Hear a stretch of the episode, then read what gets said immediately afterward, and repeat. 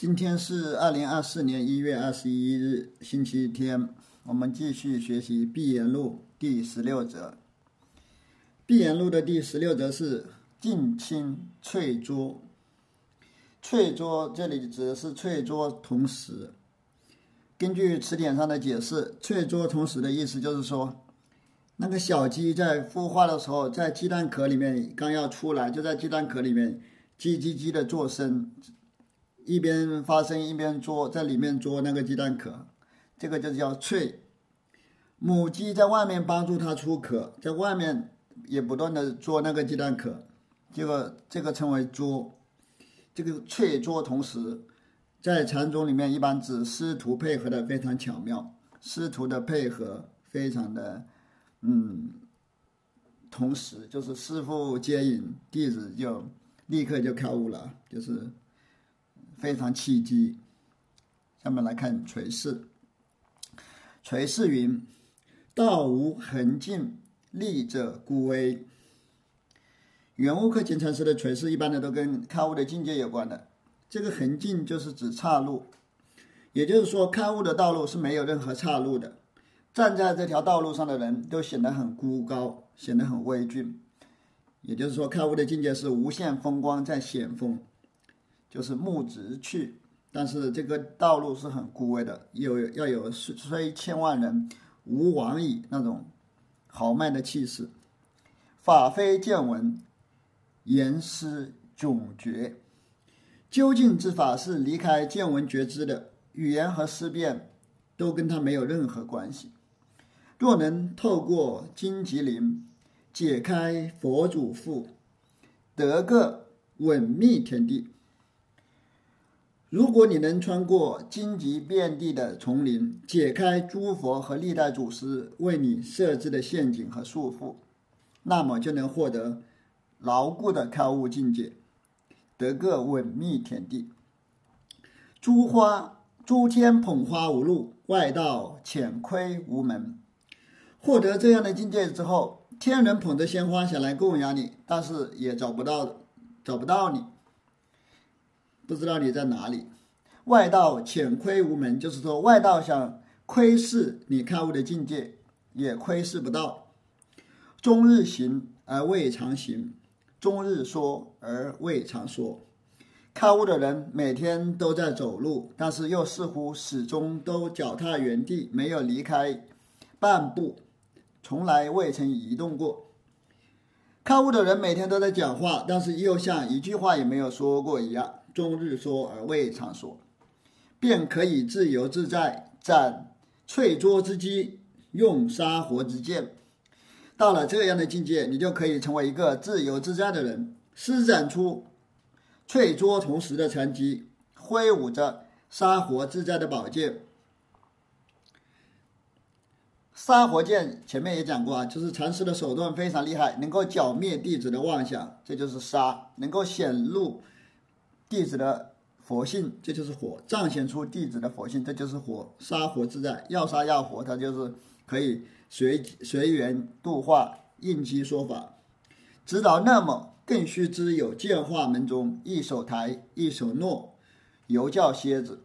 剑化门是指乔帮主建立的教化法门，就称为剑化门。那个诺，一手抬，一手诺，诺就是按压，往下压的意思。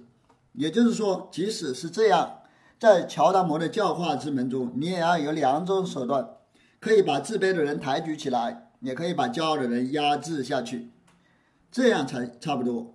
有教蝎子就是这样才差不多意思。若是本分事上，且得没交涉。不过就觉悟者的本分事来说，以上的说法有的是胡扯，也根本是没有不相关的，根本是没有根据的。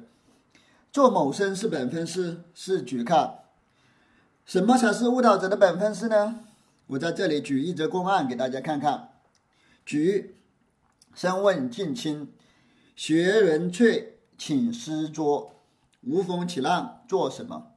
而用许多见解做什么？近亲这里指的是近亲道夫禅师，他是雪峰一存的法师，生于公元八六八年，逝于公元九三七年。有一位僧人。对近亲道夫禅师说：“我现在就像小鸡一样，在鸡蛋壳里朝外捉，请师傅在外面往里捉。意思就是说，我现在站在这里，请师傅接引我一下，让我开悟吧。圆悟克勤评论说：“这个僧的提问可谓无风起浪，没事找事。哪里学这么多知见，搞出这么多见解干什么呢？无风起浪做什么？耳用许多见解做什么？没事找事干什么？在那里琢磨个什么呢？”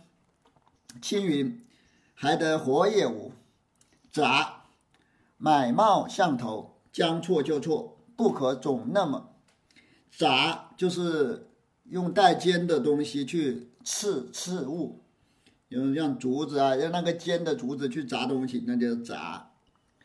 近亲道夫回答说：“你确认你现在是活着的吗？也就是说，你确认你能看悟吗？还得活也无，你能不能？”开悟啊！我捉我在外面捉，你能你能接得住吗？你能被我接引吗？你就是能在我的接引下开悟吗？就是看不起他的意思，说你有这个本事吗？能接得住我的那个捉吗？云雾客勤禅师回答说：“近亲道夫的回答就像给这个僧人砸了一刀，这个回答恰到好处，就如同照着脑袋的尺寸买了一顶帽子。近亲道夫这样回答也是将错就错呀。”因为根本没有开悟这回事，僧人拿着这样的问题来问，本来就是错的。所以近亲道夫按照僧人错误的语脉，也给了他一个回答：将错就错，这就是不可总。那么就是说，你们也总不要总是学近亲道夫这种套路，也就是说，不要鹦鹉学舌。山寨这种将错就错的时候啊，不要照葫芦画瓢，学近亲道道夫禅师。生云：若不活，招招人怪笑，相带泪单板汉，拨转一个称天主地。这个神人回答说：“ 如果我不得活，不是要被人笑话吗？意思就是说，如果你没有你在你的接引下，我没有开悟，我不就是让人笑话吗？也可以理解成，如果你接引我，没办法帮我接引开悟。”你不就是被人笑话吗？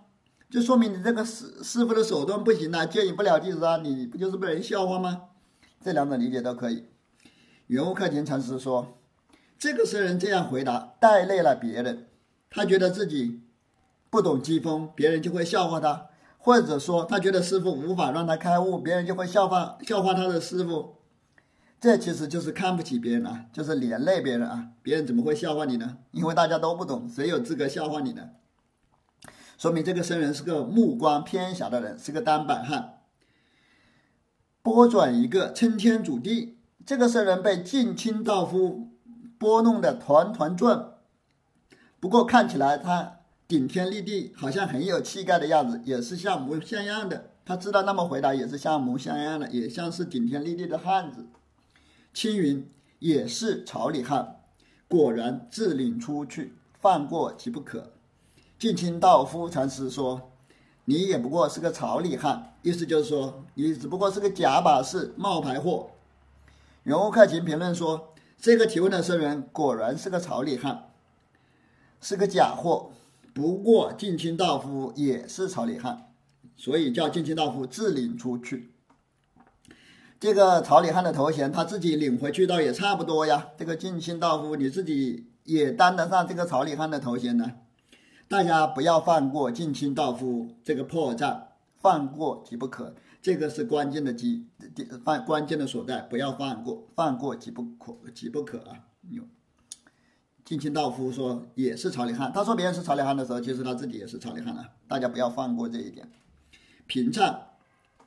近亲陈氏雪峰与本人玄沙出山太原夫被同时，这个本人就是白水本人，是中山良价禅师的法师；玄沙就是玄沙师辈，是雪峰一存的法师；苏山就是苏山光仁禅师，是洞山良价禅师的法师；太原福是雪峰义纯的法师。近亲道夫禅师跟这几个人都是同时代的人呐。同时是同时代的人，初见雪峰得子后，常以翠桌之机开示后学，善能应机说法。近亲道夫第一次见到雪峰一存的时候就悟道了，此后终其一生，他就用淬拙同时的机锋接引人，非常善于应机说法，接引后学。也就是说，他只用淬拙同时这一招就吃遍天下，淬拙同时这一招他就能混一辈子饭吃，厉害了！搞传销一句话就够了，一招鲜。示众云：大凡行脚人，须具淬拙同时也。有淬拙同时用，方称那身。近亲道夫禅师在登台说法的时候说：“一般来说，我们行脚的这些袈裟人，必须具有翠桌同时的见地，也必须具有翠桌同时的手段，这样才算得上合格的袈裟人。”又云：“乳母欲拙而子不得不翠，子欲翠而母不得不拙。”另外一次，近亲道夫说。师傅接应弟子，就像母鸡在鸡蛋壳外面捉，小鸡在鸡蛋壳里面也不得不捉；小鸡在鸡蛋壳里面捉，母鸡在鸡蛋壳外面也不得不捉。有生便出问：母捉子翠于和尚份上，成成得个什么边事？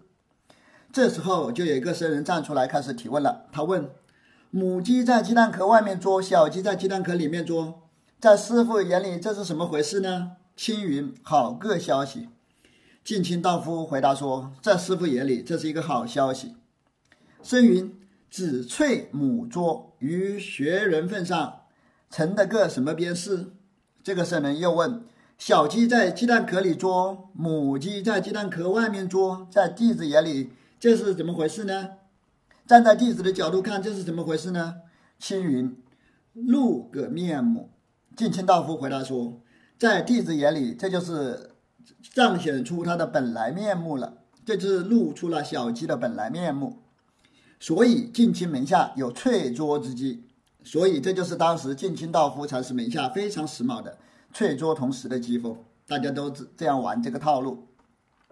这生亦是他门下客，会他家里事，所以如此问：学人翠，请师拙。”这个提问的僧人也是近亲道夫门下的弟子，这个淬拙同时的套路他也学会了，鹦鹉学舌，大家都会，都赶时髦，因此他也装模作样的问：“我现在要从鸡蛋里往外捉了，师傅快来接引我吧，快在外面来捉一下，把我接引出去，把我把我点拨一下，让我开悟吧。”此问洞下未知，借势明机，哪里如此？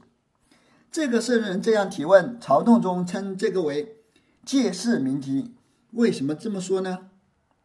这里的借势明机意思就是借功名位啊，这是属于曹洞宗曹洞宗的一个总结一个套路。曹洞宗弘治正觉禅师的总结啊，被称为弘治世界，大家可以百度一下。弘治世界就是借功名位。借位明功，借借不借借，全抄不借借，就是这四个被称为弘治世界。第一个借功名位，又被称为借势名机。那个功就是指那个现象，位名位位就是指本体。借势名机，那个势是指现象，机是指本体，这两个是一个意思。大家可以在网上搜索一下。子淬而母拙，自然恰好同时。小鸡在鸡蛋壳里面捉，母鸡在鸡蛋壳外面捉，自自然然同时进行，现象和本体不一不二，所以被称为翠桌同时。近期也好，可谓全踢相应，心眼相照。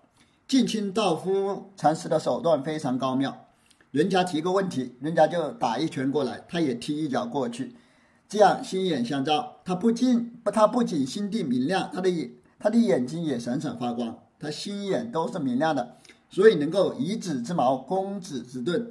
别人打一拳过来，他也可以踢一拳、踢一脚过去，所以他就答道：“还得活也无？”近亲道夫反过来问这个僧人：“你还活着吗？你还能活着吗？”意思就是你这样问，这样让我在外面来捉鸡蛋壳来接应你。你你你还是活的吗？你这样问就我们就没办法同时了，因为你已经想在里面淬了，再要求我在外面做，我们就没有办法同时同时了。你这不就死了吗？其实也好，一知机变。这个提问的僧人也不错，他也知道随机应变。一句下有宾有主，有造有用，有杀有活。近亲道夫的反问里面有宾有主，有造有用，有杀有活。这是圆悟克勤禅师拍那个近亲道夫的马屁，就是说这个反问近亲道夫说还得活有？这个反问里面兼顾主体和客体，兼顾现象和本质，能够剿灭别人的妄想，也能彰显别人的佛性。这个僧人接着回答近亲道夫的访问了：僧云若不活，遭人怪笑；青云也是草里汉。这个僧人回答说：如果我不能活着，如果我。在被你接引之后无法觉悟，岂不是要被人笑话？这个被人笑话有奇呀，到底是谁被人笑话？没有明说，可以理解成那我不被人笑话了吗？也可以理解成那师傅不就被人笑话了吗？你都没办法接应弟子，那你不就被人笑话了吗？也可以说我没有能力开悟，不是被人笑话了吗？近亲道夫禅师说，也是草里汉，也就是说你也是个冒牌货呀，你就是个草里汉呢。近亲一等是入泥入水，近亲不妨恶脚手。一等是同样的意思，就是说同样的是入泥入水皆引弟子。近亲道夫他的手段是非常毒辣的，恶脚手也就是恶手脚，就是手脚非常卑鄙，也就是说手段非常辛辣。这僧既会那么问，为什么却道也是草里汉？这个僧人既然知道这样去问近亲道夫禅师，近亲道夫禅师为什么还说他是草里汉呢？所以作家眼目须是那么杰出的禅师，他就具有这样的见地，他就得必须具有近亲道夫禅师这样的见见地，他必须这样去说他是草里汉，必须得这么做。须是那么，也就是说他必须说他是草里汉了。所以到。如击火石是闪电光，所以说禅机就像打火石一样迅速，就像闪电一样惊天动地，像闪电那样快。够得够不得，未免丧生死命。不管你是理解还是不理解，不管你是不是能把握住当下的机锋，在这样迅速的机锋面前，你都会死翘翘，你都会丧生失命。若那么，便见近亲道草里汉。在你上升之命是在你上升失命之后，你就会明白近亲道夫草里汉的意思了。所以南院示众云：诸方只具翠桌同时也，不具翠桌同时用。这里的南院是指南院慧永禅师，他是新化纯讲禅师的法师啊，生于公元八六零年，逝于公元九五二年。南院慧永。禅师在登台说法的时候开示说：“其实各地的禅师，他们只是从道理上懂得翠桌同时，根本不会运用翠桌同时，不会运用这个禅机。意思是说，当时那些禅师都是纸上谈兵，只具有这样的知见，无法在实际生活中运用，无法用翠桌同时的机锋来接引后人。于是有一个僧人出来问：如何是翠桌同时用？这时候就一个僧人站出来，他问。”怎样才是运用翠桌同时的机锋呢？南苑云：作家不翠桌，翠桌同时施。南苑会勇禅师他就说，真正的大禅师根本不会提出这种翠桌同时的说法，根本不存在有翠桌同时的想法。只要你存在这种想法，就会失去失去翠桌同时的作用。只要你一想，心里一琢磨，就做不到翠桌同时了。生云。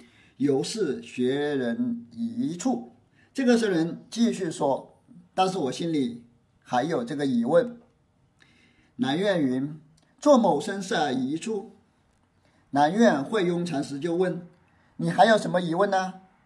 说出来啊！你有什么疑问？你说出来。”僧云：“失。”这个僧人回答说：“我说不出来呀，我的疑问已经忘记了，我已经忘记了，已经失去了这个疑问。”他也可以说：“师傅，你这样问，做什么身是耳一处，这已经是失了，已经翠桌同时失了。就是说你没办法做到翠桌同时了。你可以说，师傅，你已经失去了翠桌同时的机用了。这个失也可以有两种理解啊，一个就是说我已经忘记了我的疑问，还有一个就是说，师傅，你问你有什么疑问的时候，你已经失去了淬卓同时的那个机用。南院便打，其身不肯，愿被愿便感触。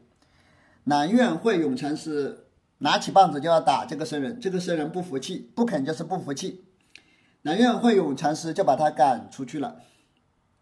身后到云门会里举前话，这个僧人后来到云门文彦禅师的道场继续参学，又向大家提起这件事。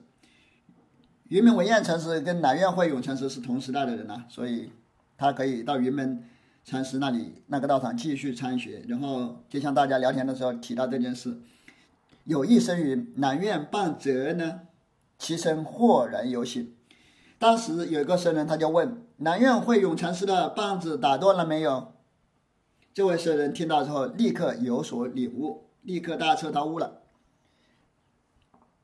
那个僧人问南院慧永禅师的棒子打断了吗？其实意思就是说，你不服气就不服气呗。南院慧永禅师他们又没有一直追着你，又没有把棒子打断，人家不还是把棒子后来放下来不打你了吗？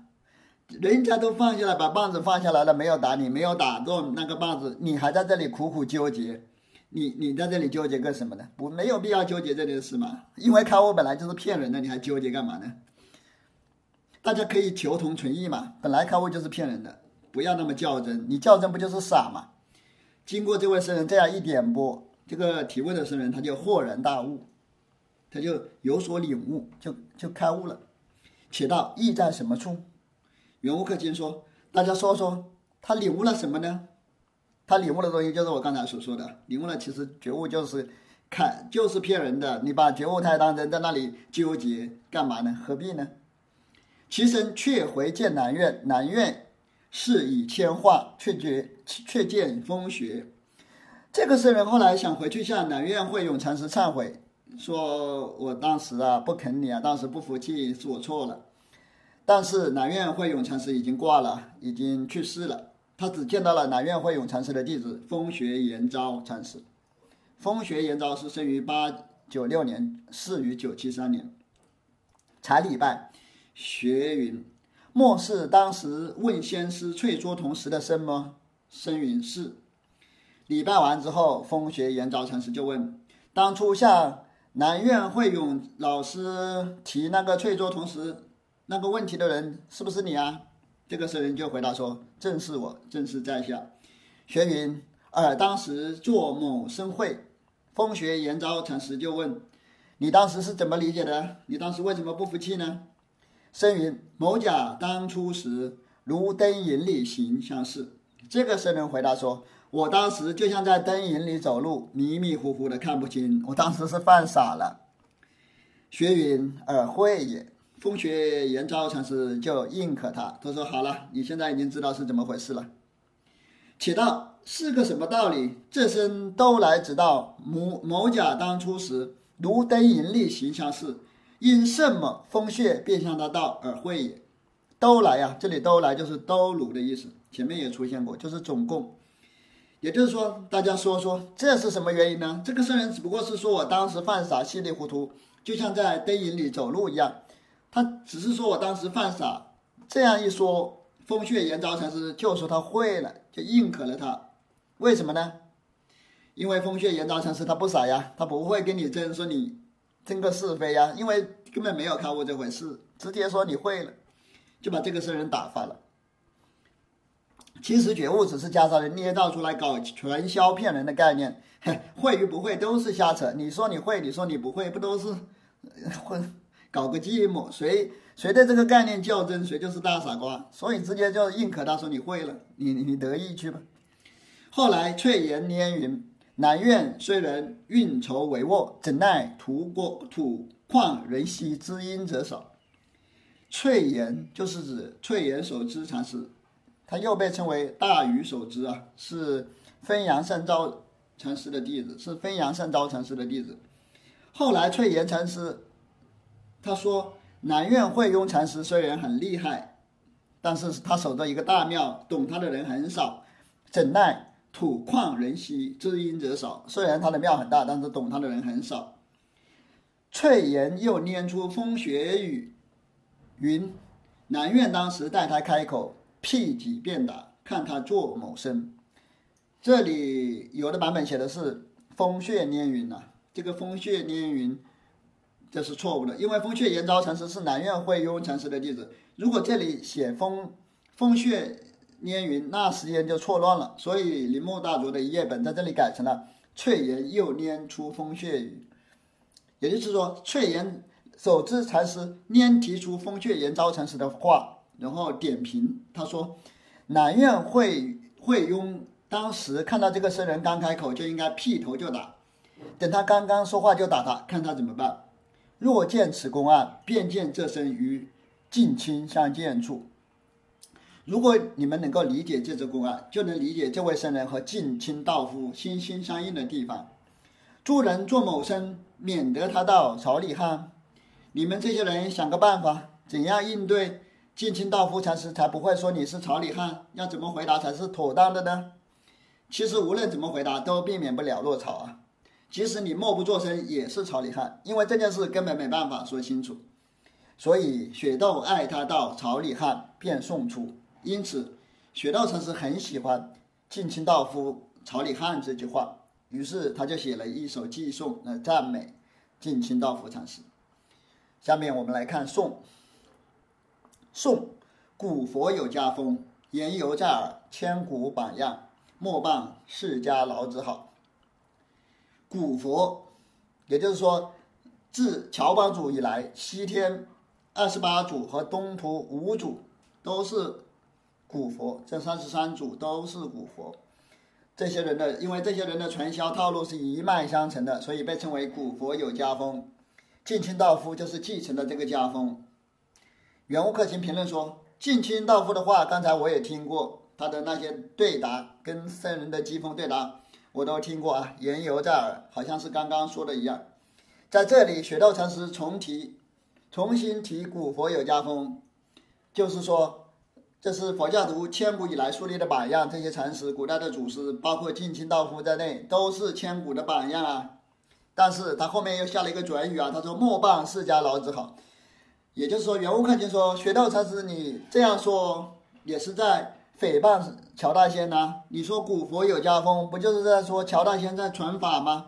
你说乔帮主有有家风，这不就是说他心里还有一物吗？还是没有彻底放下呀？就是诽谤他在搞传销啊！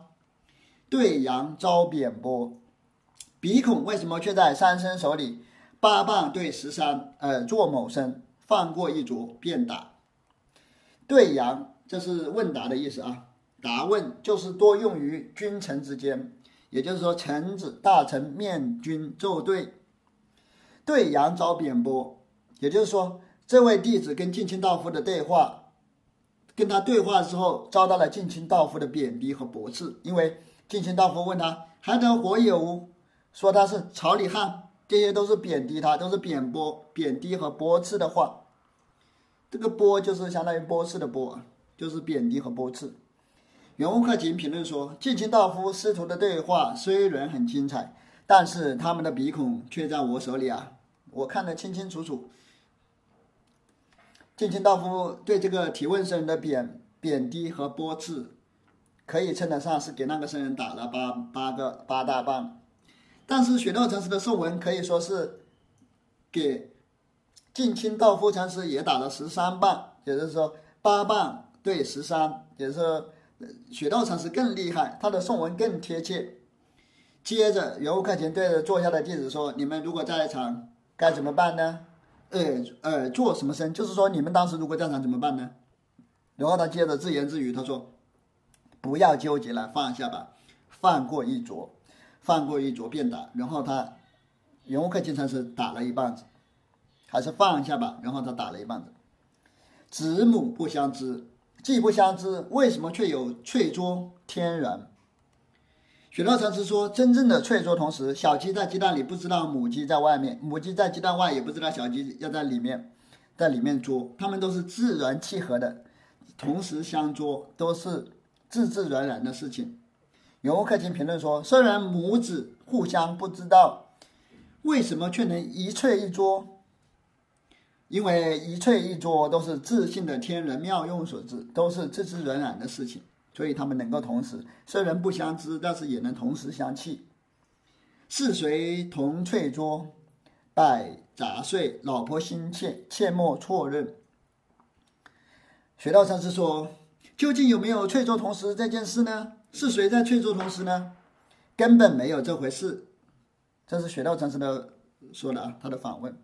圆悟克经评论说：“学道禅师，你还在这里犯迷糊，问谁是是问是谁同翠珠？你这不是支离破碎了吗？你这样问无有了期啊！你这样问一直这样问下去。不过这也是雪道禅师慈悲啊，才这样婆婆妈妈啰嗦。老婆心切是夸奖雪道禅师，他自己肯定也是懂这个道理的，只不过他是老婆心切而已，他要让大家解释清楚，向大家解释清楚嘛。他毕竟是开悟的大成大禅师，他不可能不懂的。大家不要错误的理解，不要认贼作父了，且莫错认。就是说，你你们不要因为我在这里骂雪豆禅师是白杂碎，说他搞的支离破碎了，就认为雪豆禅师不懂。其实他是懂的啊，大家不要错认了，不要认贼作父了。捉绝道什么落在第二头，这里。雪道禅师的“捉”是指近亲道夫对这个僧人说：“还在活也无？”这是近亲道夫在鸡蛋壳外面捉，在接引弟子。这个僧人回答说：“若不活，还招人怪笑。”这就是僧人回答近亲道夫的，也就是说，这个僧人在鸡蛋里面回应了，也就是在鸡蛋里面啐。这个啐就是他对近亲道夫的话进行了回应，这也是绝。就听起来好像他要是要出壳的样子，好像有觉悟的苗头了。一个在外面作，一个在里面觉。圆悟克勤评论道：“雪道禅师在这里还说作说觉，太啰嗦了，还要说什么呢？这样说就落在第二意了，已经落草了，落在第二头。犹在壳，何不出头来？实际上，近亲道夫在外面作，这个僧人还是无法出壳呀。这是雪道禅师的话。”这位僧人虽然说若不活，恐遭人怪笑，可惜他还是无法出壳。所以圆悟克勤反问道：“为什么这位僧人无法出壳呢？”重招铺，重招铺，错便打两重公案，三重四重了也。看到这个提问僧人无法出壳，近亲道夫禅师继续在外面捉了一下，他说：“也是朝里汉。”也是草里汉，就这就是重招扑，就是这个僧人重新再被扑了一下，等就是母鸡在外面再扑人了一下，再捉了一下，想让他出来，就是接应了两次。袁悟克勤有点不耐烦了，他评论道：“近亲道夫禅师搞来搞去，又是说还得活有，最后又说草里汉，他这样做根本不对，错。最后雪豆还夸他重招扑，重新再扑了一次。”不就是在夸近亲道夫在外面继续又做了一次吗？还想接引那位僧人，这真是错的离谱了，搞了一次又一次。他说：“如果我在场，我直接就打，便打。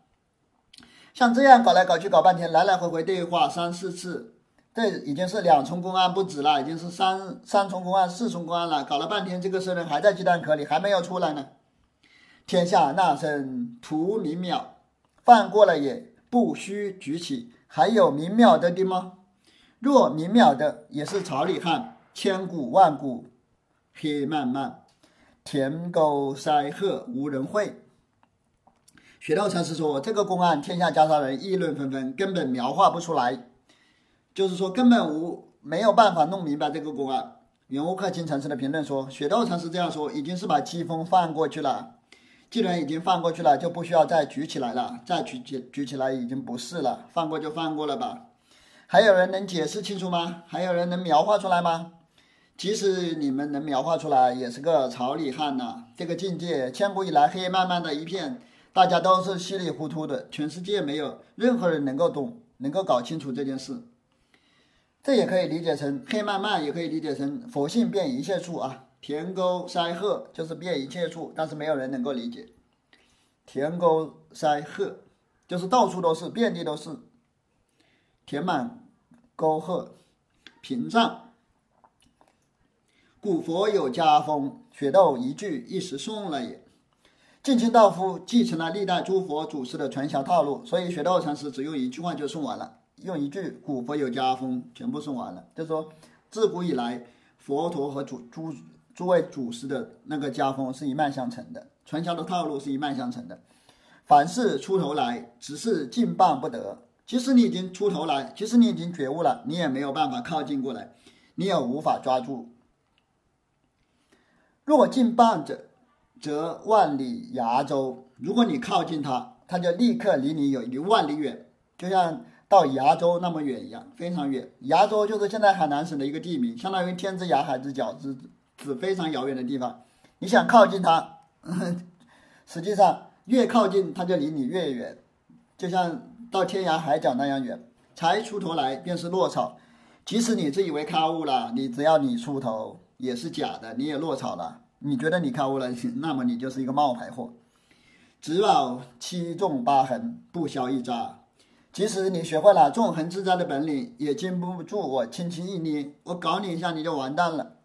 雪豆道：“古佛有家风，不是如今那么也。”雪豆禅师说：“古佛有家风，根本不是现代这些禅师傻逼的样子啊！现代人这些样子，纯出纯粹是搞笑而已，装模作样的登台说法。”不是如今那么严，就是如今的禅师那种样子，根本不算是古佛有家风啊。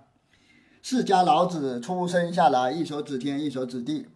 接着游客经引用经文呐，继续引用经文，就是说释迦牟尼刚出生的时候，一手指天，一手指地，目顾四方云，天上天下唯我独尊。接着小乔大仙出生了之后，立刻就会说话了，叫他说天上天下唯我独尊。云门道，我我当时若见一棒打煞，与狗子吃雀，贵要天下太平。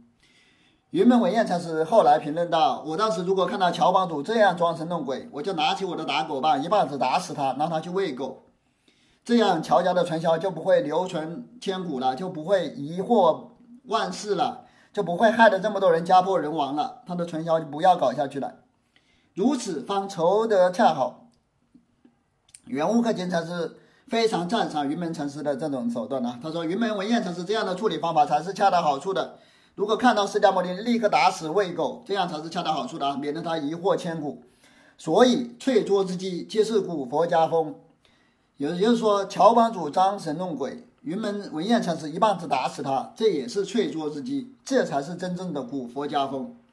若达此道者，便可一拳拳倒黄鹤楼，一踢踢翻鹦鹉洲。”如果你们掌握了这样的手段，就可以一拳把黄鹤楼打倒，一脚把鹦鹉洲踢翻，就是非常厉害。如大火炬，近之则燎却门面。真正的脆弱之机，就像熊熊的大火一样，你靠近它，就你的眉毛、头发全部都要被烧光了。如太阿剑，你之则上身失命。真正的脆弱之机，就像是锋利的宝剑一样，只要你一琢磨，你之就是你一琢磨，他就把你的头砍掉了，你就挂了。如太阿剑，你之则上身失命。此刻为是透脱的大解脱者，方能如此。这种脆拙的机用，只有大彻大悟的人、彻底解脱的人才能够如此灵活运用。苟或迷缘字句，决定够这般说话不得。如果你们还是迷惑不解，停留在语言文字上，自然没有办法理解云门文彦要把乔帮主打死，拿去喂狗这种话了。看到这种这些话，你肯定你们都理解不了了。对阳遭贬波，则是一兵一主，一问一答。净清道夫禅师和他的弟子一问一答，对阳贬波，一个是兵，一个是主。于问答处便有贬波。净清道夫禅师在回答弟子问题的时候，根本不给弟子面子，一直在贬低他、驳斥他，谓之对阳遭贬波，这就被称为对阳遭贬波。雪窦深知此事，所以只向两句下一时送两。雪豆禅师完全明白其中的道理，只用两句话就全部送完了。意思就是说，雪道禅师只用“古佛有家风，对阳遭贬薄”这两句话，就把整个公案给总结了。幕后只是落草，为尔助破。雪道禅师后面那些话全部是废话啊，都是葛藤，都落草了。他后面这些话是怕你们这些人不懂，所以干脆给你们全部讲清楚，全部说破，解释清楚，注释清楚。子母不相知。是谁同翠珠？这也是雪道禅师送我里面的话。他说：“小鸡在鸡蛋壳里捉，母鸡在鸡蛋壳外面捉，它们两个根本看不到彼此，个个不相知，怎么能做到翠捉同时呢？母虽捉，不能制止之翠。鸡妈妈虽然在外面捉，但是无法强迫小鸡在里面配合它呀。子虽翠，不能制母之捉。小鸡虽然在鸡蛋壳里面捉，它也没办法强迫鸡妈妈在外面配合它呀。各不相知。”小鸡和鸡妈妈隔着一层鸡蛋壳，根本互相不知道。当翠捉之时，是谁同翠捉？那么近亲道夫禅师还说什么翠捉同时？到底是谁在翠捉同时呢？若那么会，也出雪窦幕后剧不得在。如果你们这样琢磨，那就是没有办法跳出雪窦禅师的幕后剧。根本没有办法摸索到雪窦禅师的幕后剧，也就是说，根本无法懂得雪窦禅师的机锋所在。何故？为什么这样说呢？不见香言道：“子翠母捉，子绝无可。”香言就是指香言智贤禅师，他曾经说过：“小鸡在里面捉，母鸡在外面捉。小鸡并不知道鸡蛋壳的存在，就说小鸡根本没有鸡蛋壳存在的概念。”子母俱旺，应缘不错。小鸡和母鸡都是处于忘我的状态，两个人配合无间，丝毫不差，配合的很好。同道唱和，独玄妙独角。小鸡和母鸡同道相和，这样才能获得独一无二的玄妙境界。这个独角就是独一无二啊！雪豆不妨落草打葛藤道捉。雪豆禅师在颂文里接着落草。他打葛藤，他说：“桌，此一字，宋近亲答道：‘还得活也无。’这个桌子对应于近亲道夫所说的‘还得活也无’，也就是说，近亲道夫这样问，就是在鸡蛋壳外面捉，在接引他的弟子。绝，宋这声道：‘若不活，招人怪笑。’接着学道禅师又说：‘绝’，这个‘绝’字对应于僧人的回答：‘如果我无法开悟，岂不是要招人笑话？’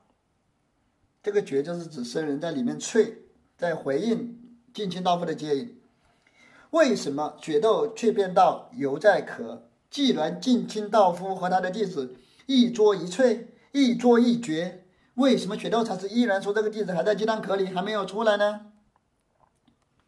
决斗像死火光中别枝树，闪电击里变端倪。决斗禅师就是在死火光亮起的一瞬间辨明黑白。就是在闪电中编个究竟，就是在一瞬间进行分辨，在非常短的时间内进行分辨。近亲道也是草里汉，雪窦道重招扑。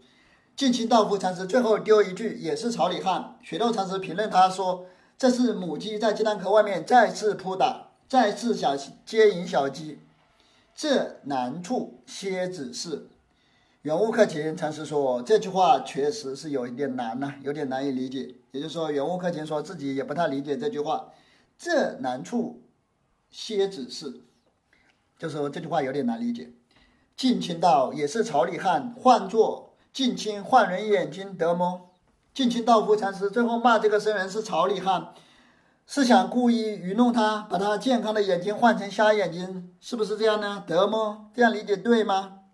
这句莫是犹在壳么？这句话是不是说这位圣人还在鸡蛋壳里，还没有出来，还没有觉悟呢？这样理解对不对呢？且的没交涉。其实这两种理解都是鬼扯，根本不是这样子，都是胡扯。哪里如此？哪里是这样的呢？根本不是这样的。